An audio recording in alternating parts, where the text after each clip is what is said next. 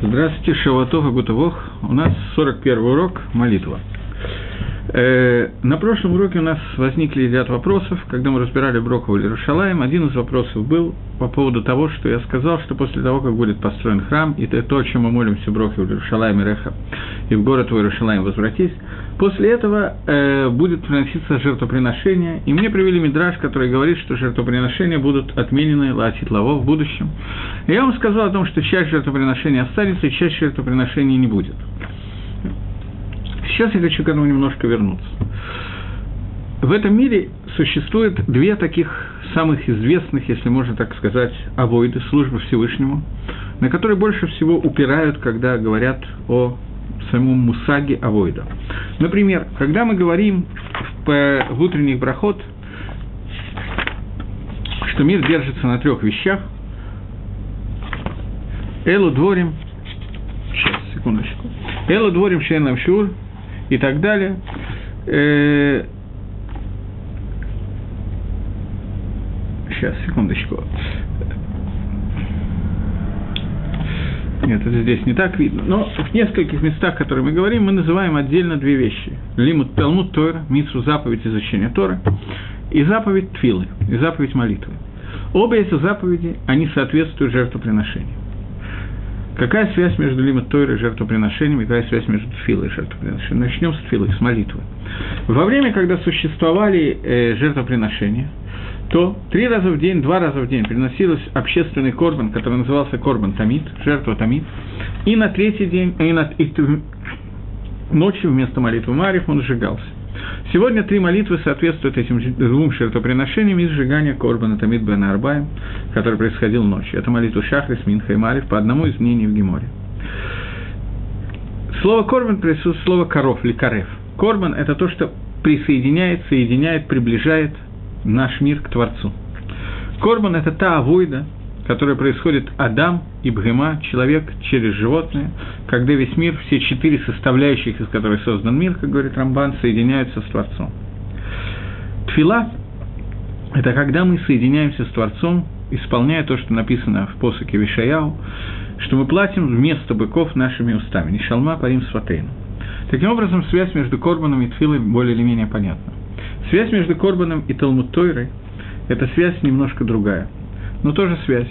Талмуд Тойра – это изучение Торы, это когда мы соединяемся с заповедями Творца, с его мудростью. Тора – это мудрость Всевышнего. Объединяясь с, с мудростью Всевышней, мы объединяемся с Творцом. Таким образом, мы становимся мпхина дат, то, что мы обсуждали много раз, что слово дат происходит от слова лихабер, соединить, хибур, соединение, сливание. Когда мы сливаемся с мудростью Всевышнего и начинаем мыслить мусагим Торы, использоваться Торой это и есть то, как мы мыслим, мы с Торой становимся одним единым целым, то мы соединяемся с Творцом. Отсюда происходит слово «ава», гематрия, которое числовое значение, которое слово «ихат», объединение, соединение с Творцом. Окей. Таким образом, карбонот выполняет те же функции, что выполняет Твила, и выполняет те же функции, что выполняет Тора. Но разница между Твилой и Торой – это разница очень большая. Твила называется Хаиша, Тора называется Хаэлам. Что такое Твила Хаиша? Жизнь на час – если мы посмотрим на все брахот, мы об этом уже говорили, на все брахот, которые мы благословляем во время Шманесра, эти все брахот, которые связаны с просьбами, касающимися нашего мира. Давайте повторим их быстренько, увидим. Мы первые три брахи мы не разбираем, это швахот, это прославление Всевышнего, это обращение к Творцу. После этого начинается просьба. Первая просьба. Мы просим Всевышнего мудрости, чтобы мы не были полными идиотами, грубо. Для того, чтобы вы могли понять замысел Творца. Для чего? Для того, чтобы мы могли служить Всевышнему в этом мире. Этот мир – это мир Авойда, тот мир, в котором служит Всевышнему. Мы просим Всевышнего возвратить к нам то, нас к Торе и помочь нам сделать шу, раскаяться в тех род, которые мы сделали, что нам необходимо для того, чтобы мы служили в этом мире Всевышнему. Просим Всевышнего простить нас за Вайрод. Просим Всевышнего спасти нас, сделать нам гиулу от тех несчастий, которые у нас есть сегодня. Просим вылечить от тех болезней, которые у нас есть. Просим благословить этот год для того, чтобы был урожай, у нас была парноса. Просим при, сделать, э, соединить всех евреев в одном месте и духовно, и физически. Просим возвратить нас судьи для того, к нам судьям, для того, чтобы у нас был Сангедрин, чтобы у нас была нормальная еврейская жизнь. Просим, Малшиним можем оставить в покое, но можем сказать, просим убрать доносчиков, еретиков, тех людей, которые не имеют отношения к Туре, очистить Амисраэль, убрать от нас счастье Саргары. Просим дать награду цадиким, для того, чтобы в Аламазе видно было, кто цадик и как он получает награду. Просим нас вернуть в Иерушалаем. Э, просим привернуть нас к жертвоприношениям и так далее. Больше мы пока не обсуждали. Все эти просьбы, с которыми обращаемся, это просьбы, которые называются «Хаей Олам». Не, не просьбы о вечной жизни, а просьбы о наших текущих мелких проблемах, которые существуют всего очень короткий промежуток времени, как-то несчастных 6 тысяч лет. Мы не касаемся Алам Аба, мы не касаемся того, что действительно имеет отношение к тому, что называется Эмет. Мы касаемся только деталей нашей авойды.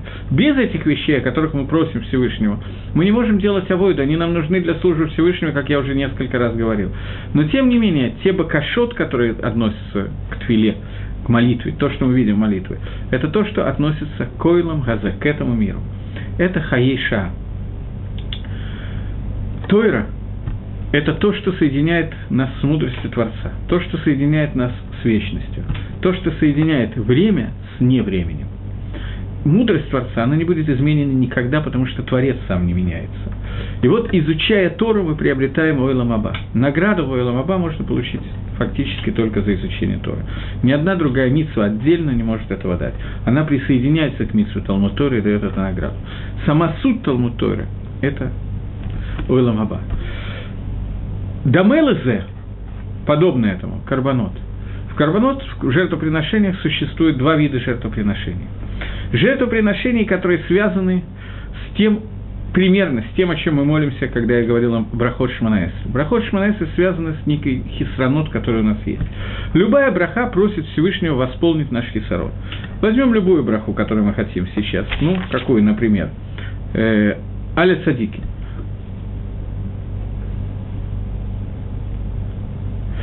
я видел вопрос, чуть позже я отвечу. Э, возьмем броху Аля Цадиким. Что такое Аля Цадиким для праведников? мы просим Всевышнего, чтобы он дал награду праведникам. С чем это связано? С тем, что в этом мире, в том мире, который мы наблюдаем, иногда в бинокль, а иногда очень близко, мы видим такую ситуацию. Есть человек, который шимер Тору Митсус, соблюдает Тору Митсус. Человек, который живет очень хорошо, а ему плохо в этом мире. Нищета, страдания, болезни и так далее, и так далее. Мы просим Всевышнего убрать этот хисарон, чтобы праведник в этом мире получал свою награду. Убирание хисарона в этом мире – мы не просим здесь награду для садика Валамаба. Это нет. Мы просим его. Любой другой, Лирушалай Миреха. Мы просим, чтобы у нас был Ирушалаем, чтобы было место, где, мы будем, где будет Бек Мигдаш, где можем нормально по-человечески жить и так далее. Мы просим все наши бакашот касаются Аламазе. То есть, что значит Аламазе? Это касается убирания тех хисранот, которые у нас есть. В карбонот – жертвоприношение. Жертвоприношение соединяет нас с Творцом. Каким образом жертвоприношение соединяется с нас, с Творцом? Само понятие жертвы на иврите это корбан. Корбан происходит из слова коров, ликарев, приближать, соединять. Э, жертвоприношение, жертва состоит из нескольких элементов. Первое – это человек, который приносит жертву, венец творения, извините за выражение, это мы. Второе – это животное, которое мы приносим в жертву, грима.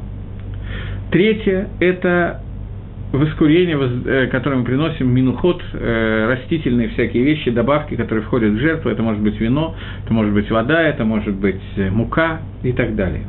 И, наконец, четвертое, последнее – это жертвенник, который должен быть сделан обязательно из минерала, и любая жертва, без исключения, должна быть посыпана солью. Мелах, брит мелах. Соль должна быть посыпана на жертвенник. Минерал. Таким образом, четыре элемента, из которых создан мир – домем, неживая материя, самый живо, э, растительный мир, хай – живое и человек, Адам – все четыре элемента участвуют в жертвоприношении. Они соединяют, воскуряют это ко Всевышнему и соединяют весь этот мир с Творцом, когда весь этот мир участвует в каком-то действии, которое соединяет нас с Творцом. Эти жертвоприношения бывают двух видов, совершенно разных видов. Например, есть жертва хатас. Что такое хатас? Человек, который совершил авейру, преступление – то преступление, за которое, если он его сделает бемесяц специально, положено наказание карет или смертная казнь, отрезание души или смертная казнь, например, нарушение шаббата. Если человек сделал это авейру не специально, а случайно, Каким образом случайным? Могут быть разные варианты. Например, Гемора рассказывает про человека, который э, проснулся и забыл о том, что сегодня шаббат. Как это технически может быть? Есть несколько, у Кимтот несколько возможностей объяснить эту гемору. Например, напился в Драбадан пьяный, это у Кимта, который мы запросто можем понять. Проснулся, голова болит, и он не помнит сегодня шаббат или какой-нибудь другой день недели, потому что он так себя ведет ежедневно. Не знает, что теперь делать. Сделал работу в шаббат, включил свет – это один вариант. Другой вариант, который рассказывает Гемора, она не жила в России и не знает, что бывает немножко такие вот истории, которые я вам рассказал. Другой, более простой вариант для Гемора и более сложный. Для нас человек шел по пустыне, заблудился и так далее, и не знает, какой сегодня день недели, и потерял счет времени. И он не знает, когда шаббат. Несколько вариантов, которые могут быть. В этом случае человек, который сделал работу в шаббат, он должен перенести корбан хатас в шаббат за случайно сделанную работу в шаббат. Нарушение, которое сделано без каваны, сделать нарушение, без идеи сделать нарушение. Есть определенные законы, может быть, я не до конца точно привел этот пример, когда мы приносим корбан хатас, когда нет. Я не хочу в них входить, потому что эти законы достаточно сложные. Есть целая судья, что называется шогик, когда приносится, оставим сейчас эту судью, майш гога, мунбус, решлакиш, рабиохана, там есть махлокот, если кто-то учил, то они знают, если не учили, тоже не так страшно. Важно знать, что человек, который сделал случайное нарушение той авейры, за которой, если бы он сделал ее случайно, было бы положено смертная казнь или карет, за случайное нарушение при определенных условиях ему положено принести жертвоприношение, которое называется корбан хатас. Жертвоприношение от слова хет. Что такое хет? Хет обычно переводится на русский язык вульгарным словом грех. Слово, которое ничего не отражает, потому что оно не совсем понятно, что такое грех. Есть место в Танахе, где Батшева приходит к Давиду Мелаху и говорит, Батшева это была жена Давида Мелаха, и говорит Давиду, что когда-то ты сказал, что после меня, тебя царствует на престоле будет твой сын Шламу. А сейчас другой твой сын сел на престол, пользуясь тем, что царь старый, и объявляет себя царем. Если это вышло от тебя, ты изменил свое мнение, скажи об этом. Но если нет, то прими какие-то меры, потому что иначе будет, что живи до 120 лет, конечно, но после этого окажется, говорит Батшева, что другой человек сядет на престол, другой твой сын, и будет я и твой сын Шлома хатаим, дословно согрешивший. И не совсем понятно, что, причем здесь согрешившие, чем они бедные виноваты в том, что кто-то другой захватил престол. Переводит Раши חטאים, переводит Раши חסרים. Что такое חסר? Изъян – недостаток. Раши переводит слово «грех», «חטא», как слово «חיסרון» – недостаток. Таким образом, любой חטא, любая עבירה, которую делает человек, это то, что вносит изъян, недостаток в его отношения с הקדוש ברוך הוא, в его отношения со Всевышним. И этот פגם должен быть исправлен, восполнен либо с помощью тшувы, о которой мы говорили, говорили броху от шувы, либо с помощью корбана, жертвоприношения, которое называется корбан хатас. Эти жертвоприношения хатас – они жертвы, которые, шор, шорыш который, макор который, идет, перейдем немножечко на тот язык, которым мы уже несколько раз пользовались, мимидад один, с меды, с качества, которое Всевышний управляет этим, этим миром, которое называется Медад один, соответствующий Ицхаку, мера суда – Мера суда требует, чтобы за каждую авейру, которую сделал какой-то человек, за каждую эту авейру человек понес наказание. Хисарон, который был сделан, он должен быть восполнен. Таким образом, это можно восполнить не обязательно наказанием, можно восполнить жертвоприношение, которое называется хатас или любой другой, каким-то другим тикуном, неважно сейчас каким. Но само жертвоприношение хатас, оно жертва это приносится на севере от Мизбеха, с северной стороны. Северная сторона от Мизбеха соответствует Медад-1. Я сейчас не буду входить, почему север соответствует Медад-1 из четырех сторон света. Это сейчас не так важно, но жертва Хатас приносится на севере, и она соответствует мере суда Всевышнего.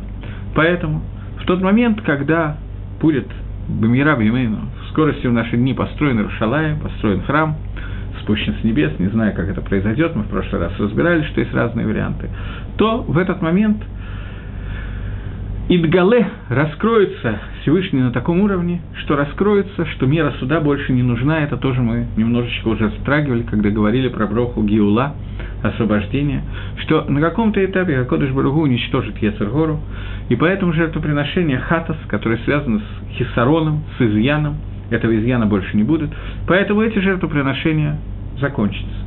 Какие жертвоприношения останутся? Жертвоприношение Тойда в Ишлове. Две жертвы. Жертва Шловим и жертва Тойда. Жертвоприношение благодарственное и жертвоприношение, которое называется Шловим, которое делает шалом, мир между Всевышним, шлеймут, целостность между Всевышним и нашим миром. Эти жертвы, которые не связаны с медой Дин, с мерой суда Всевышнего, это жертвы, которые связаны только с мерой Хесед, бесконечного добра Творца, которая будет проявляться после прихода Машеха каждый день все больше и больше, и мир будет подниматься с каждым днем все на большую и большую ступень для того, чтобы когда-то в конце концов прийти к состоянию, которое называется Йом Шакола Шаббат, день, который целиком Шаббат, седьмое тысячелетие, и после этого, еще после некоторых тикуним, которые будут происходить, придет к состоянию, которое называется Ойлам Раба, будущий мир, мир, грядущий мир, который состоит только из Хара, где вообще нет авойда. Таким образом, после прихода Машеха и построения храма у нас останутся две жертвы, как я вам сказал в прошлый раз. Эти жертвы связаны с медой Хесед, с атрибутом бесконечного добра Творца, и которые связаны с Торой. Как мы с вами сказали в начале урока, существует два два вида авойды, два вида службы, которые являются, можно так сказать, основным, полярными в, в каком-то плане в этом мире. Мир, э, в этом мире, мире, который называется мир авойда, это тфила и это тойра. Тфила, она соответствует Медад Гадин. Вся тфила Шманаэсра, она в той или иной степени соответствует Медад Один, все брахот. Что я имею в виду, когда об этом говорю? Вся, все брахот Шманаэсры – это просьба Всевышнего о восполнении какого-то изъяна, который у нас есть. Например, та браха, на которой мы сейчас находимся. Нам не хватает Иерушалаема. Хорошо, если нам всем не хватает Иерушалаема. Если не всем, то плохо. Нехватка Иерушалаема – это надежда на его построение, это жажда того, чтобы появился храм, и мы, наконец, смогли служить Всевышнему на более высоком уровне, это то, что провоцирует нас на броху в Иерушалаеме Реха Бараха Мимташув когда-то, когда это будет часть закончена, то молиться Шманаэсер в том виде, в котором молимся сейчас, будет Броха Леватола. Мы не можем сказать Всевышний построй свой храм, если храм стоит. Мы не можем сказать Всевышний возврати нас к своим жертвоприношениям, когда вот мы их приносим. Поэтому эта броха отменится. И точно так же, как отменится эта броха, точно так же будут отменяться те жертвоприношения, которые связаны с этими хисаронами, с этими хатоем, с этими изъянами, с этими бгамами, которых больше не будет. Потому что, когда нам не надо леашлим, восполнить тот бгам, о котором мы говорим, то бессмысленно приносить жертвоприношения на эту тему. У нас останутся только жертвоприношения, которые связаны не с медой дин, не с хатаот, которыми мы, которые мы делали и так далее – и даже мы не делаем не теми хисранот, о которых идет речь, не с теми изъянами, не с медой дин, не с мерой суда, а только те жертвоприношения, которые связаны с атрибутом бесконечного добра Всевышнего, которые, независимо от нашего поведения, заставляют нас подняться на более и более высокую ступень, идти все дальше и дальше к тому, чтобы соединиться с Творцом. Это шлеймут – это целостность между нами и Творцом, и это благодарность Всевышнему. Эти две жертвы, которые останутся на постоянно, и это то, что меня спросили в прошлый раз, у меня не особо хватало времени на то, чтобы ответить, и я постепенно перенес на этот раз. Таким образом, понятно, что имеется в виду, когда мы говорим «Брох Иерушалаем», я хочу ее завершить, когда мы говорим о том, что мы просим Всевышнего вернуть нам Иерушалаем, вернуть нам жертвоприношение, построить нам Иерушалаем и перейти к новому этапу авойды, тот этап авойды, тот, тот, тот этап службы Всевышнему, который соответствует мере бесконечного добра Творца, и в котором, с одной стороны, мы говорим, что Гина и Мим боим Шейнону Хешек боим. Вот приходят дни, которые как бы нету никакого желания, поскольку там нету Яцергора, нету настоящей авойды, как мы видим ее сегодня. С другой стороны, там есть тот кусочек авойды, который может привести к более высокому шлемуту, который сегодня мы получить не можем. Это я завершил прошлую браху, и теперь я хочу начать новую браху, которая фактически, конечно, является продолжением прошлого. Мы видим, что каждая следующая браха, она вытекает из предыдущей брахи. Эссемах Давид Авдехам Ирата Смех. «Э, Росток Давида, раба твоего, в скорости произрасти. Векарно тарум бишуасейха. Э, секундочку, меня что-то спрашивают, пока я не успел новую браху начать. Э, я не знаю, что имеется в виду, новая Тора от меня выйдет. Этого я не знаю, что имеется в виду. Мне надо знать точную цитату. Я не могу так вот из кавычек. Написано, это, это имеется в виду, новая Тора от меня выйдет, новая Авойда. Э, возможно, но я не знаю точно цитаты, поэтому нужно, если можно, откуда это процитировано и что имеется в виду. Поэтому, потому что иначе я не хочу отвечать. Здесь может быть одна ошибка, которая возникает. Потому что из этой фразы христиане вывели понятие Нового Завета, о котором идет речь. Об этом здесь не идет в виду, безусловно. Что имеется в виду? Я не знаю, нужно просто посмотреть. Не знаю, какой... Это и Шаяу цитируется или что, поэтому я не знаю. Кавычки красивые, но желательно знать место. Окей, так вот, э, росток Давида, раба твоего произрасти, в скорости произнести. И корно таром бишуасейха. То я думаю, что я должен вернуться все равно к этому вопросу, поскольку он возник, и я начал о нем говорить, может быть, я неправильно начал говорить, я хаяв вернуться. Есть посох Ишаяху, где, э, где, из которого есть люди, которые учат совершенно несуразную вещь, которые говорят, что э, переводят это таким образом, как здесь переведено у меня на экране компьютера, это неверный перевод, и переводят слово «новая Тора», переводят на иврите, делают из него «брит хадаша». «Брит хадаша» – это Новый Завет, и говорят, что Акодыш Баругу сделает, создаст Новый Завет. Отсюда появляется идея, которая любому человеку, который когда-то задумывался о существовании Творца, покажется невероятно несуразной. Но, тем не менее, она завоевала весь мир. Есть много причин, по которым она завоевала весь мир в свое время которые я не хочу сейчас останавливаться. Это нельзя сделать на уровне тех уроков, которые мы даем на компьютерах и так далее. Это те вещи, которые надо говорить учитель с учеником, сидя рядом и обсуждая некоторые детали, поэтому я скажу несколько вещей в общем виде и на этом остановлюсь. Э, идея Брит Хадаша, Нового Завета, которую придумали некоторые люди – она сводится к тому, что Всевышний решил, что на каком-то этапе та Тора, которую он дал народу Израиля, те 613 мецвод, и тот завет Брида Батарим, который был у Авраама, то Маадмара Синай, стояние у горы Синай, которое было во время Маширабейну со всеми евреями и так далее, оно на каком-то этапе устарело, и Всевышний делает новый завет, и вот этот новый завет, который он сделает, он будет настоящим, а старый завет, из него останутся какие-то детали, но маловажные. Он будет отменен и изменен. Сказать этого нельзя. Основная причина, по которой надо, этого нельзя сказать, это потому, что в таком случае мы делаем из Всевышнего нечто, подверженное изменениям, которые связаны с внешней средой. Это абсурд. А Кодыш Баругу на него не оказало изменений ничего, в том числе создание этого мира – Мир, который был создан, это было самое большое изменение в мире, которое может быть. Он был создан Ешми Айн, он был создан что-то из ничего. Но Всевышнего не оказалось никакого изменения. Один из, кусочка, один из кусочков молитвы, который я пропустил, когда мы им занимались, и очень принято дети, детям, детьми в школе петь, поэтому меня это немножко раздражает, я не люблю, когда молитву поют, поэтому я не стал его комментировать. Когда мы говорили утренний брахот, я его зачитаю сейчас. Адон Алам, господин мира, Ашер Балах, Малах Бетерим Коли Цурневра, который царствовал еще до того, Бетерим, до того, как все, что было создано, было создано. Всевышний, мы обращаемся к тебе, который был царем до того, как был создан этот мир.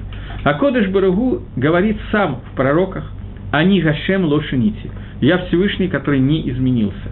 А Кодыш Баругу Всевышний Благословен Детон, он не подвержен никаким изменениям, связанным ни с какими вещами, которые происходят во времени. Он настолько выше этого – даже те его гашпаот, те его влияния, о которых мы тоже обычно не очень говорим, даже они намного выше того, чтобы к ним относилось понятие изменения. Сам Всевышний, кроме того, что мы вообще не понимаем, о чем идет речь, кроме этого, мы должны понять, что Гакодыш Баругу не менялся, и любое изменение его контакта с этим миром тоже невозможно. Поэтому ни о каком новом завете, никакой новой Торы не идет речь. Речь идет о том, что когда возникнет другое время с другой гангагой, с другой, не знаю, как лучше перевести с иврита на русский слово «нага», с другим управлением этого мира, по другим принципам. А Кодыш Баругу на каком-то этапе эти изменения будут часто происходить. Будет изменение между нашим миром, было уже изменение между нашим миром до потопа и после потопа. Было изменение до Исиат Мицраем, выхода из Египта и после. Было изменение до дарования Торы и после. После этого никаких изменений не произошло, за исключением некоторых мелких изменений, типа строения храма и разрушения храма. Но эти все изменения не касались Гангаги, через э, Тору. Будет изменение, когда будет построен храм и придет Машех, изменение, которое будет связано с Гилуем, с раскрытием замысла Творца на много более высоком уровне. Естественно, при увеличении раскрытия замысла Творца на этом более высоком уровне, авойда приобретет другой статус и будет немножко в другой форме или немножко в другой форме. Даже на эту тему есть очень много споров, например, спор между Рамбомом и Райвидом, который приводится в конце книги Рамбама Мишна Тойра, где Рамбам говорит, что нет никакой разницы между этим миром и другим миром, грядущим миром, э, временами Машеха, а только не грядущим миром, временами после прихода Машеха, а только то, что отменится, то, что над Израилем не будут владеть народы мира. Больше никакой разницы нету, говорит Рамбам. Э, и все другие вещи, которые сказаны на эту тему, они сказаны в форме машаля, примера, а не больше. И то, что сказано, что будет сидеть ягненок вместе с волком, и волк не будет трогать ягненка, это дугма, машаль, пример, который говорит о том, что не будет войн в мире. Народы мира не будут воевать друг с другом и с нами. Так учит Рамбу. Равит на это халек, Равит спорит и говорит, что будет изменение законов природы, кипшуто просто полное изменение законов природы. Ягненок действительно будет с волком, волк не будет кушать ягненка. Не знаю, будет ли изменен первый закон Ньютона или только третий, это я не в курсе, Равид почему-то забыл это объяснить, вероятно, не считал это так важным и так далее. Но это то, о чем идет речь, что будут изменены законы природы в целом. Так учит Равид. Это Махлокис. Ответ на этот вопрос у меня нету. И Рамбов в конце этого пишет, что это тот вопрос, которым нам не надо заниматься, поскольку это не влечет ни Ират Шамаем дополнительный, ни боязнь Всевышнего, и ничего нам не дает, нам надо заниматься законами Торы. Но, безусловно, в этом новом, так сказать, мире, мире после прихода Машеха, авойда будет несколько изменена. Например, изменение авойда, которое произойдет, карбонот, который мы будем приносить, будут не все карбонот, только часть. Фила Шманесра, мы не будем молиться в том виде, в котором мы молимся сегодня. Будет ли она в другом виде или нет? Будет. В каком виде? Какие будут брахот? Есть э, книга, в которой изложены брахот в том виде, в котором они будут после прихода Машеха. Я искал, но что-то не нашел э, эту книгу. Я видел Раби Акивегер, на нее ссылается, но там, где я нашел, та, та ссылка, которую он дал, там этого не было, а найти в другом месте у меня то ли времени, то ли я уже не помню чего, желания не хватило и так далее. Понятно, что эти брахоты приведены в очень примерном виде, потому что мы не знаем, как их составит Илья Нави, Машех и кто их будет составлять. Но, тем не менее, просьбы наши будут уже другими, и это очевидно но не изменено будет законы Торы. Если сказано, что есть шаббат, то шаббат останется. Если сказано, что есть Рошходыш, то Рошходыш останется. И так далее. Если сказано, что нельзя убивать, то не будет, можно убивать и после этого. И тому подобные вещи. В этом плане Тора не изменится. Тора, которая обновится, что значит хидуша Торы? Это означает, что у нас будет новое постижение Таамим Шельтора. Об этом идет речь какие-то митсвы автоматически отпадут. Такое вполне возможно, что будут какие-то митсвы, которые исчезнут. Это да. Может быть, какой-то этап, на котором, поскольку это Талама Войда вообще закончится, это не во время Машеха, у нас вообще не будет митсвот, потому что не будет мира Авойды. Этого никто не знает до конца, поскольку это то, о чем сказано, что что такое Алам Аба после седьмого тысячелетия. Об этом не знает никто. Этого не видел даже глаз пророка Хуцми Гашем Зулатех, кроме тебя Всевышний. Поэтому просто поскольку могла возникнуть какая-то ошибка, я бы не хотел, чтобы из моих лекций возникало очень много ошибок, то я считал себя хаяв ответить на этот вопрос. Извиняюсь за то, что я отвлекся, но мне кажется, что это было достаточно важно. Теперь я перехожу к новой брахе, связанной с темой Давида Авдеха. Так получилось, что часть этой брахи я уже прокомментировал, когда мы говорили о книге Рут – и когда мы обсуждали о двух нашим, которые пришли к Шламу Амелаха, поскольку там нам надо было обсудить рождение Давида Шламу и в какой-то степени рождение Машеха. Поэтому те, кто слышали этот урок, могут, те, кто не слышали, я повторить не могу сейчас, но те, кто слышали, может, могут воспользоваться знаниями того, о чем я говорил, для того, чтобы экстраполировать это на эту броху, о которой идет сейчас речь. Эссемах Давид Авдеха Магират Ацмиях. Росток Давида, раба твоего, в скорости произрасти. Векарнотарум и его керен, его рог, вознеси бешуасейха в твоем спасении. Э, Килишуасхаки вину коляем, потому что на свое спасение мы рассчитываем каждый день. Бору хата Ашем, благословен Всевышний, Мацмиях Керен Ишуа, тот, который произрастает спасение. Браха, фактически, будем переводить это на наш человеческий язык, браха – просьба о том, что Всевышний привел в этот мир Машех. Здесь есть один непонятный момент, а именно, почему эта браха стоит после брахи Иерушалая. Что я имею в виду? Что, по идее, После того, как мы сказали, что браха Иерушалайма – это браха о строительстве храма, о том, чтобы был построен храм, то непонятно, почему браха о приходе Машеха стоит после брахи о, о строении храма. На первый взгляд, что будет раньше? Придет Машех или будет построен храм?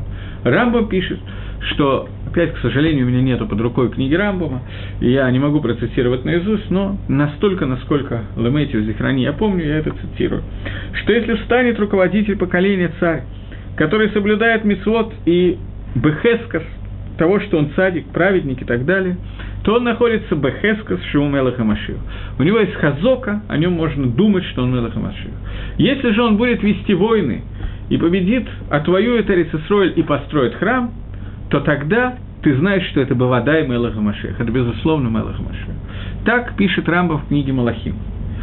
Вокруг этого Рамбама ведутся некоторые споры, Одна из вещей, которая из этого Рамбама делается дюк, я вам рассказывал, что из этого Рамбама многие учат, что храм будет построен руками человека, и построит его именно Машех.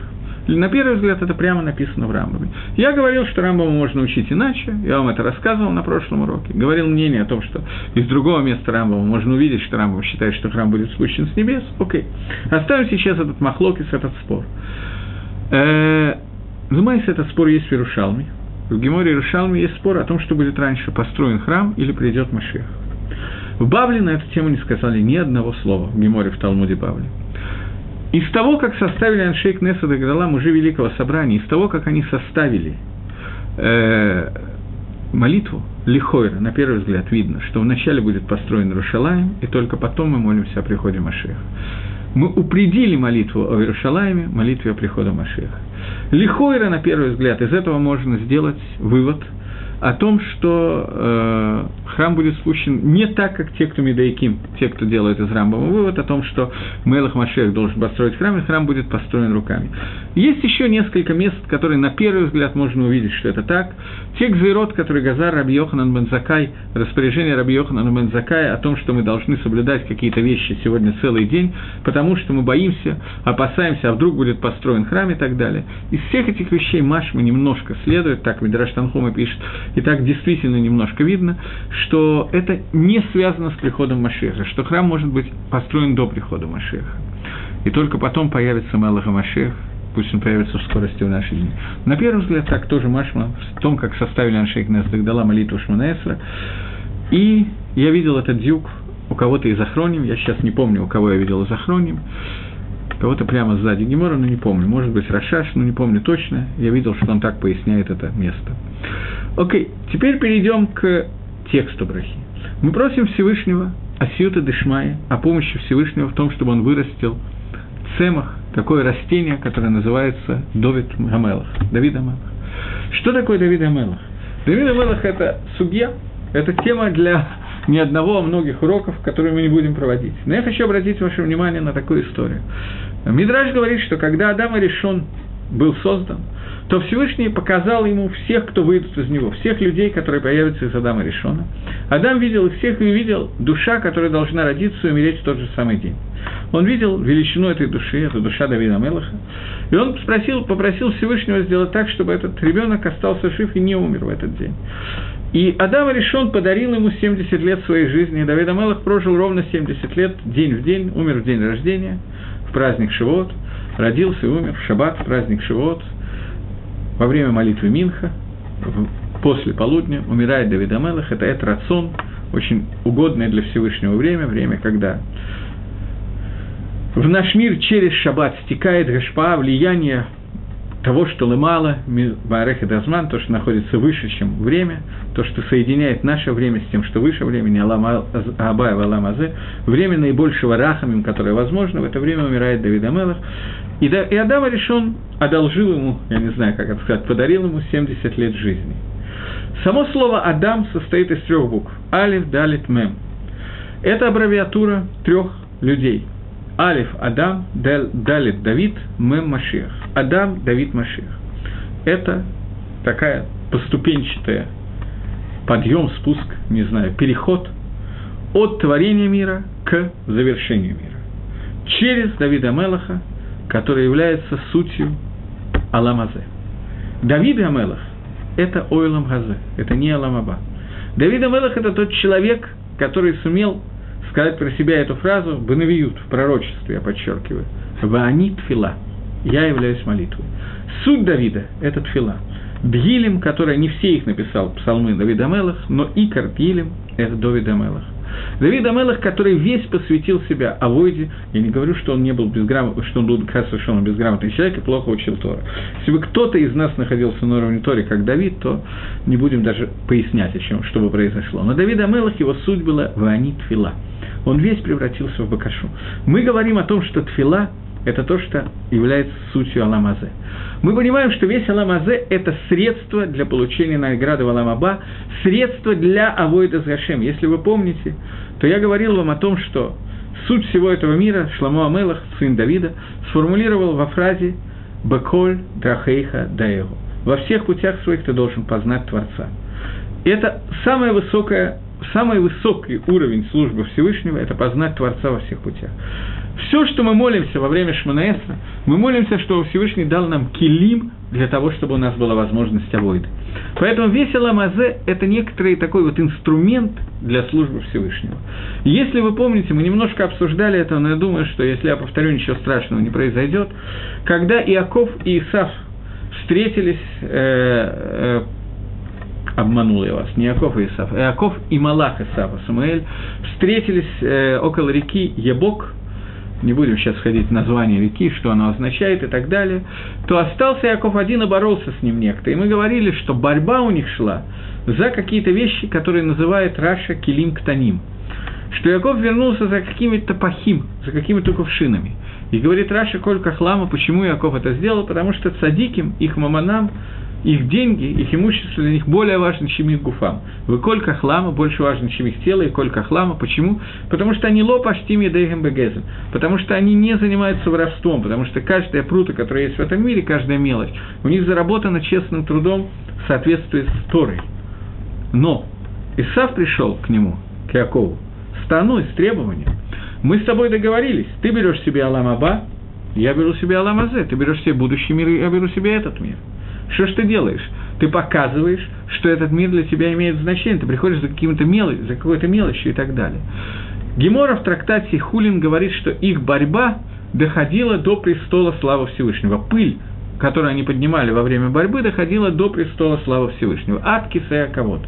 И я думаю, что все, кто меня слушает, я надеюсь, понимаешь, что речь не идет о тех приемах самбо и дзюдо, которые они применяли для того, чтобы Яков схватил Малаха и перекинул его через плечо, а Малах ему сделал двойную подсечку и так далее. Я надеюсь, что мы не об этом говорим. Речь идет о той пыли, которая производилась их таанот, их требованиями Башамаем, на небеса перед Всевышним. Каждый из них говорил, что другой не прав. Требования Малаха говорили, ты же видишь, что еврея, Иаков Авину, он, для него Алам Азе, для него материальный мир имеет самостоятельное значение. Он бросился за какими-то кувшинами. Ответил на это Иаков, что все, что создано в этом мире, должно быть посвящено службе Всевышнего. И об этом, о всем, что существует в этом мире, мы молимся, когда молимся э, Шманаэсра. Мы молимся о каждой детали этого мира, мы просим Всевышнего, чтобы он в этой детали убрал хисарон для того, чтобы не изъян, для того, чтобы мы смогли его посвятить, посвятить службе Гашему это Давид Амелах. Это суть этого, это Давид Амелах. Давид Амелах, который мог про себя сказать «Ваани тфила», «Я являюсь молитвой». Давид, который весь этот мир, который у него был, Аламазе, он посвятил только Авада Дашем. От начала и до конца. Поэтому он молился о каждой накуде, о каждой точке, о каждой детали этого мира. Давид Амелах – это тот, который соединяет этот мир с Акодыш Баругу посредством строительства храма. Ему не удалось построить этот храм, он только удостоился построить часть его, основу заложить, построить западный кусок западной стены внизу. Неважно, что, есть разные мидрашим на эту тему. Почему Давид Амелах не удостоился построить храм? Потому что Акодыш Баругу сказал ему, что я привожу прямо то приведем это более э, подробно. Когда Давид Амелах начал строить храм, то Акодыш Бару сказал ему в пророчестве, что тебе не удастся построить храм, потому что ты вел много войн и пролил очень много крови. Поэтому за это и из-за этого тебе не удастся построить храм. И Мидраж говорит, что не пойми это, что это был гнай, что это ругали Давида и Мелаха, что из-за того, что ты хоть и вынужденно, но проливал человеческую кровь, из-за этого ты не сможешь построить храм. Нет, Кавана была другая. Ты всю свою жизнь посвятил войне ради того, чтобы Эрец Исроэль и Амисраэль соединились, ради того, чтобы был построен этот храм, было место, где могут, можно соединить Шамаем Варес. Ты всю свою жизнь был бы и сурим ради этого, в страданиях ради этого. Если ты сейчас построишь этот храм, то этот храм будет на столь высокой ступени, потому что ты Довид Гамелах. Он будет настолько высокой ступени, что этот храм никогда не будет разрушен. А если этот храм никогда не будет разрушен, то нельзя будет ли такен исправить те проблемы, которые возникнут во время существования храма, которые можно исправить только с помощью разрушения этого храма. Поэтому не ты удостоишься построить храм, а Шламо Амелах. Но суть строительства храма, Митьехесет, мы ее объявляем, как бы называем храм Давида. Ир Давид, храм Давид и так далее, и так далее. Это суть, это то, что такое Давид. Таким образом, Адам решен – это начало мира, и соединение когда Гакодыш Баругу вдул в Адама Нефиш и соединил материальный и духовный мир в той Маарехите, в той системе, которая называется Адам-человек. Ухо, горло, нос. После того, как этот человек был создан, идет Ишталшилут, изменения и так далее, и так далее, после этого приходит Давид, который тот человек, который соединяет Алам Азе и направляет его легамри на службу Всевышнего, полностью на службу Всевышнего. Тот человек, про которого Танах а, говорит «Ваанит фила», а я – это молитва. После этого, чтобы завершить это и соединить полностью Аламазе и привести его к той ступени, которая должна прийти к Аламаба, нужен потомок Давида и Адама одновременно. Так получилось, что все потомки Адама, Давида не все. Но этот человек будет работать на две ставки, и потомком Адама, и потомком Давида. И он завершит этот Магалах. Это Мелаха Машиах, который человек, который перевернет все, что нужно перевернуть в мире, и приведет мир к уже полностью готовому результату, к Йом Шекуло Шаббат. Для того, чтобы привести этот мир к состоянию Йом Шекуло Шаббат, день, который целиком Шаббат, день, который соединяет, входит, вводит Маарехет Змани, Маарехет времени, суть времени, и соединяет его с бесконечностью, со Всевышним, это должен был сделать Мелаха Машех. И мы молимся об этом, поскольку это то, что закончит тот последний хисарон, который без него невозможно исправить. И это та причина, по которой э, Машех должен был произойти из двух народов, о которых мы с вами говорили, Амон и Маав. Два народа, которые произошли из прелюбодеяния – когда дочки Лота соединились со своим папой и родили сыновей. И эти два сына должны были войти в Амисраэль для того, чтобы из самой тумы, из самой нечистоты, которую можно представить, и именно из них должно произойти то, что Ахитагор, Ахит, самое чистое и самое кадош, о котором мы можем говорить Мелаха Машиах. Как это может произойти? Дело в том, что функция Мелаха Машиаха – это перевернуть весь этот мир, и самые низкие части этого мира, которые никто другой не мог поднять, соединить с Творцом. Для того, чтобы это можно было сделать, у него должно быть какое-то касание этой, этого самого низкого, этой самой темноты. То есть у него должно быть нагия, шиихут, отношение к этой темноте. Поэтому он должен был прийти из самой темноты. Теперь вспомним две вещи, о которых идет речь. Первая вещь. Дочери Лота, они забеременели от папы. Как это произошло? Лот спускается, от, уходит от Авраама. Это как бы мягко так сказать, небольшая ошибка со стороны Лота. Грубо выражаясь, не знаю, как это сказать, но мягко говоря, ошибка. Лот появляется в долине города Сдома, и живет в доме и становится судьей города Сдома. Судья города Сдома – это тот человек, который притворяет в жизнь те законы, которые есть в этом городе. Законы, которые говорят о том, что хесед, само понятие хесед – добро, оказание добра друг другу, ближнему – это вещь, которая строго запрещена, и за нее наказание смертной казни. И вот он становится судьей города с дома, и в этот день, когда он становится судьей, вдруг приходят к нему гости. И он принимает гостей. Приходят жители города с дома и говорит, давай мы их э, придем и изнасилуем твоих гостей. Лот их защищает, рискуя собственной жизнью. Выходит, уговаривает, еще что-то. Бамисурат нефиш мамаш. Что происходит в это время? Происходит переворот. Лот дошел до самого низа, до судьи города с дома, ниже опуститься некуда. И в этот момент начинается подъем. Как я не знаю, как это, гипербола, парабола, гипербола такая, скажем так. График меняется, точка перелома функции происходит, и он начинает подниматься наверх. Это тот момент, с которого начинается мидраж, который говорит в Йомер Хашем Мацати Эд Довид Авди. Сказал Всевышний, нашел я Давида, раба моего. Где нашел? В доме. И фо Мацати без дома. С этого начинается подъем. То же самое происходит, практически то же самое, происходит с другой маавитянкой по имени Рут. Рут, которая была дочка царя Маава. Царь Маава Балак, который на этой неделе мы будем читать, в это, мы сейчас считаем это, недельная парша, сегодня у нас съем решен, значит, мы читали это в шаббат, и будем читать завтра в Торе, как Балак посылает посланников для того, чтобы Билам э, проклял Израиль. Дочери этого Балака, нас интересует одна из них, Рут, э, из нее происходит Давид Амелах и Мелах и Машех. Как это могло произойти? Балак, который сделал все от него, от, от себя зависящее, для того, чтобы уничтожить сам. Не получилось у Балама, он старался, но не получилось. Окей, но как могло получиться? Что основное для нас Рут, что на всех лекциях и на всех уроках всегда говорят про Рут. Я это, честно говоря, обычно не говорю, потому что оставляю для других, но сейчас скажу. Рут удостоилась того, что из нее вышел, что она вышла замуж за База, за то, что она оказала такой хесед, такое добро Наоми, не оставила одну пожилую женщину, пошла с ней, собирала урожай, кормила ее и так далее. Хесед, которая произошла, которая сделала Рут, и хесед, который с ней сделал Баз, это то, что породило Мелаха Машех. Алам хесед и баны, мир – который создан для того, чтобы основным атрибутом в них, в результате тот атрибут, который когда-то прояснится во время Машеха, это атрибут бесконечного добра Всевышнего, ради которыми, ради которого был создан этот мир. Таким образом, эссемек Давида Вдеха э, произрасти нам то, что росток, который выйдет из твоего э, раба Давида, и вознеси его, и так далее. И Благословен ты Всевышний,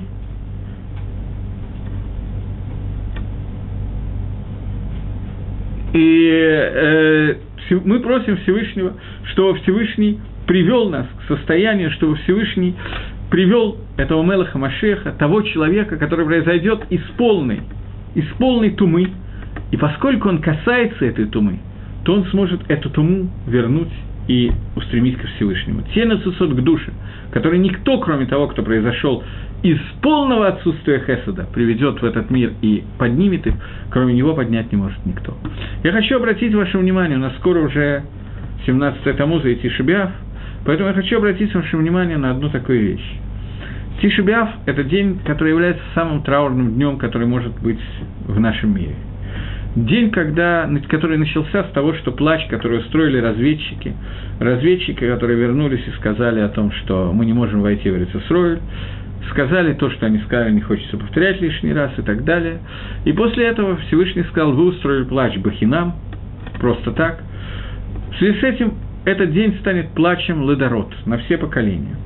Что значит плачем на все поколения? В этот день случилось много несчастий, но основные, которые мы знаем, которые для нас имеют самое большое значение, которое имеет отношение к этим проход, которые мы разбираем, это то, что в эти дни были разрушены два храма. Первый и второй храм были разрушены 9 ава с разницей в довольно много лет, мне не посчитать сейчас, 420 плюс 70, 490 лет, с разницей в 490 лет. В были разрушены первый и потом второй храм через 490 лет. И в это время начался первый галут, который длился 70 лет, галут Бави, и потом второй галут, который называется четвертый галут, который называется галут Рома, римский голод, который продолжается до сегодняшнего дня. И в это же время произошло еще одно событие. В этот же день, одновременно с разрушением храма, говорит Мидраш, родился Мелах Машех, родился Машех. Сейчас он скрыт, он не проявляется в этом мире, его Гангага отсутствует, но Мелах Машех, он рождается в то же время, когда разрушается храм. Что это означает? Разрушение храма – это Медад Гадин, это мера суда, которая постигла весь мир. не все поняли, что изменилось в это время в мире, но на самом деле весь мир подвергся колоссальному изменению. Всевышний перестал спускать в этот мир свою шехину. Всевышний в каком-то плане разорвал свои отношения в мире, то есть его связь стала совершенно другая, по другому принципу и так далее. Но в это же время, в ту же секунду, было приготовлено полное исправление того, что должно произойти. В это же время родился Мелах Машех. Поскольку сама Медад Гадин, сама мера суда требует, чтобы этот мир был метукан. Иначе нет никакого исправлен. Иначе нет никакого смысла в творении этого мира, если этот мир не будет, когда-то не придет к тому, ради чего он создан. А этого не может быть, потому что Акодыш Баругу, он у него есть тахнит бния, у него он хороший архитектор, у него есть план творения мира. Этот план – это Таратейна Агдуша, и из нее мы видим, что Акодыш Бару сотворил этот мир с целью привести его к конечному результату. Этот конечный результат, он находится внутри разрушения храма, потому что через разрушение приходит творение. И это то, о чем мы молимся, что Всевышний раскрыл нам Ишу, раскрыл наш Керен Давид Авдеха, и чтобы этот Аламазе, Шорош, который является Давида Мелах, этот Аламазе был полностью направлен на службу Всевышнему, что произойдет в то время, когда придет Мелах Машех. Этим кончается эта браха Эссем Давид Авдеха. Бору хата Ашем, благословен Всевышний, Мацмиях Керен Ты постоянно выращиваешь этот Керен – это основа нашего спасения, это рок нашего спасения. Любое действие, которое ты делаешь в этом мире, Акодыш Барагу, ты делаешь ради конечного результата. Иногда мы это видим, как правило, как обычно. Но, тем не менее, я приведу вам один пример. В книге Берейшис рассказано о том, как э, Егуда э, женил своего первого сына, он умер, второй сын умер на той же женщине Тамарь, и он оставил Тамарь куковать, сказал, что поскольку у меня нет третьего сына, ты пока сиди и все. И в это время произошло несколько событий. Первое событие – это Машех будет и от потомков Мона, и от потомков Маава. Он произойдет от Рут, поскольку от Рут происходит Давида Мелах, она Моавитянка, а амунитянка Наама – будет э, жената замужем за внуком Давида Мелаха, и от, нее, их, от них произойдет Мелаха Машех Бамира Бимой. И отвечаю кому-то на вопрос, с кого будет Машех. И возвращаюсь дальше. Теперь, э, я, правда, забыл, что я хотел сказать, что я говорил такое важное, как мне показалось. Э,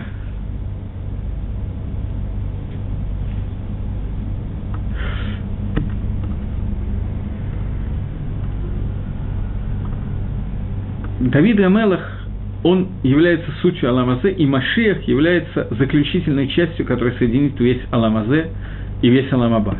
И это то, о чем мы молимся, когда говорим о Мацмиях Керин и Шуа. Я хотел отметить тут одну вещь, что мы говорим слово «мацмиях», которое э, написано в как бы настоящем времени. Тот, который постоянно выращивает рок спасения, рок Машиаха. Что является словом «отсмех», present continuous, я бы сказал так на английском? Что это означает? Это означает такую вещь. Вернемся к Иуде, Тамарь, Юсефу, его братьям и так далее. Юсеф с Иаковом, э, Юсеф рассказывает всякие нехорошие истории про братьев Иакова. Я не буду сейчас разбирать эти истории. Братья понимают, что Юсеф Хаяф Мита, это было неверно. Но братья поняли, что Юсефа надо убить, поскольку он доносчик, и он хочет, чтобы их убили. Они отлавливает Юсефа и продает его в рабство в Египет. После этого Иуда идет делать шуву. Он переживает по этому поводу. Иаков сидит в трауре. Братья ищут Юсефа, чтобы вернуть его Иакову. Чем занимается Акодыш Баругу? Акодыш Баругу выращивает род Машеха. Что это значит? Иуда уходит от братьев, чтобы быть один, чтобы он делал шуву, что они продали Юсефа. Он идет и встречается с Тамарой, не узнает ее, я не хочу входить в это время. Тамара беременна от Ягуды, и от нее происходят два ребенка, Зарехо Перец, и от них должен произойти Машиах. А Кодыш Баругу с самого начала, еще с того момента, начинает спокойно делать свою работу. Каждое действие, которое происходит в этом мире, каждое действие, оно направлено к тахниту, к конечному результату. Но мы этого не видим. Увидеть это возможно только в случае, если мы увидим все это 6 тысяч лет в одной картине, каждая деталь переплетется, и мы увидим, что любая вещь, которую мы с вами сделали, она тоже каким-то образом приведет к, к, к нужному результату. И это то, о чем мы молимся, когда говорим эту броху. Ты, благословен ты Всевышний, каждая браха, она притягивает какое-то влияние Творца к этому миру. Мы притягиваем к этому миру то хашпо, то влияние Творца, которое занимается тем, что выращивает рок Машеха, рок спасения.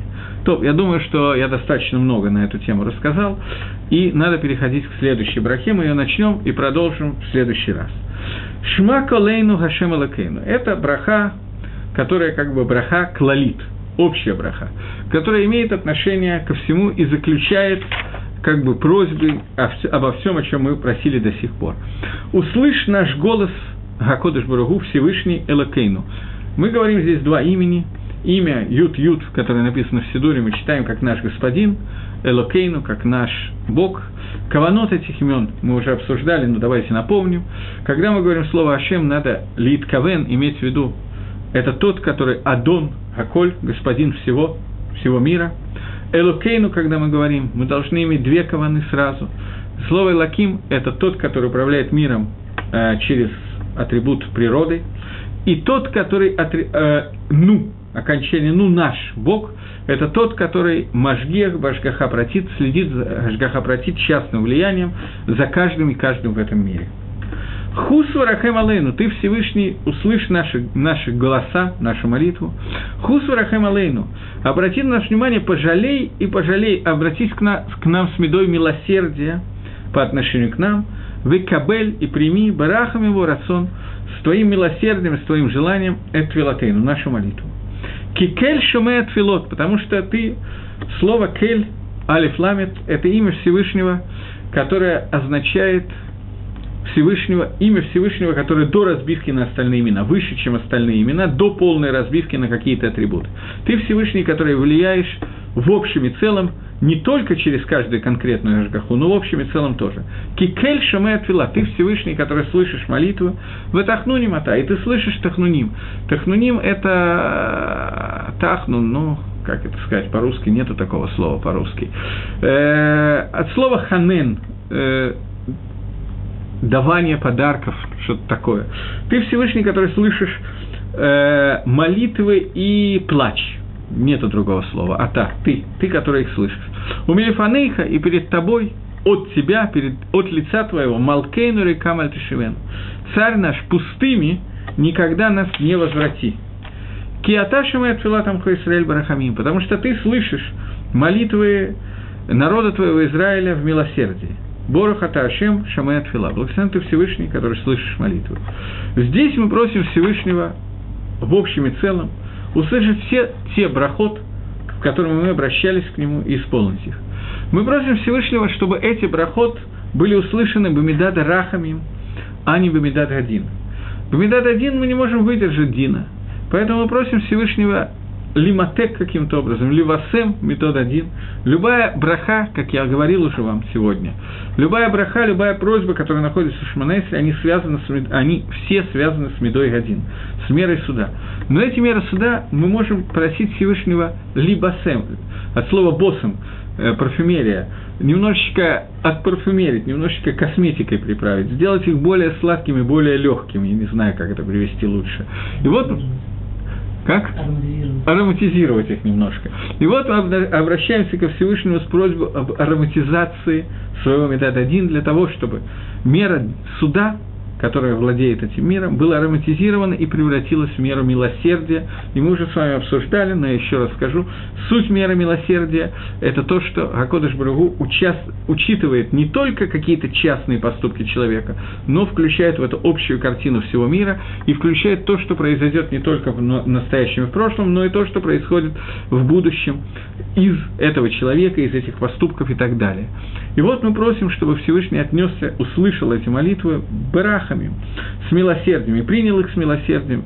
И таким образом эти молитвы были услышаны, и мы не ушли пустыми без ответа. Это не означает, что мы должны считать, что мы получим ответ на нашу молитву в течение ближайших 15 минут, а если нет, то и так далее. Или, например, Хакодыш Бругу не хочет отвечать, или мы плохо молились. Это не так. Хакодыш Бругу есть две вещи. Во-первых, он учитывает нас не только в том отношении наших просьб, но учитывает нас в связи со всем этим миром, и в связи с будущим и так далее, и его расчеты могут не всегда совпадать с нашими расчетами. И то, что для нас покажется, что Барахами он сделает что-то хорошее, на самом деле это будет страшная вещь, и Ашем может этого не сделать. Но наша задача – просить о том, как мы это понимаем. Но учитывать, что Акодыш Бругу может понимать немножко лучше. Это первое. И второе, есть вещи, которые Акодыш Бругу дает ответы на наши просьбы, через много-много лет, потому что по той же причине, потому что таким образом это лучше в первую очередь для нас.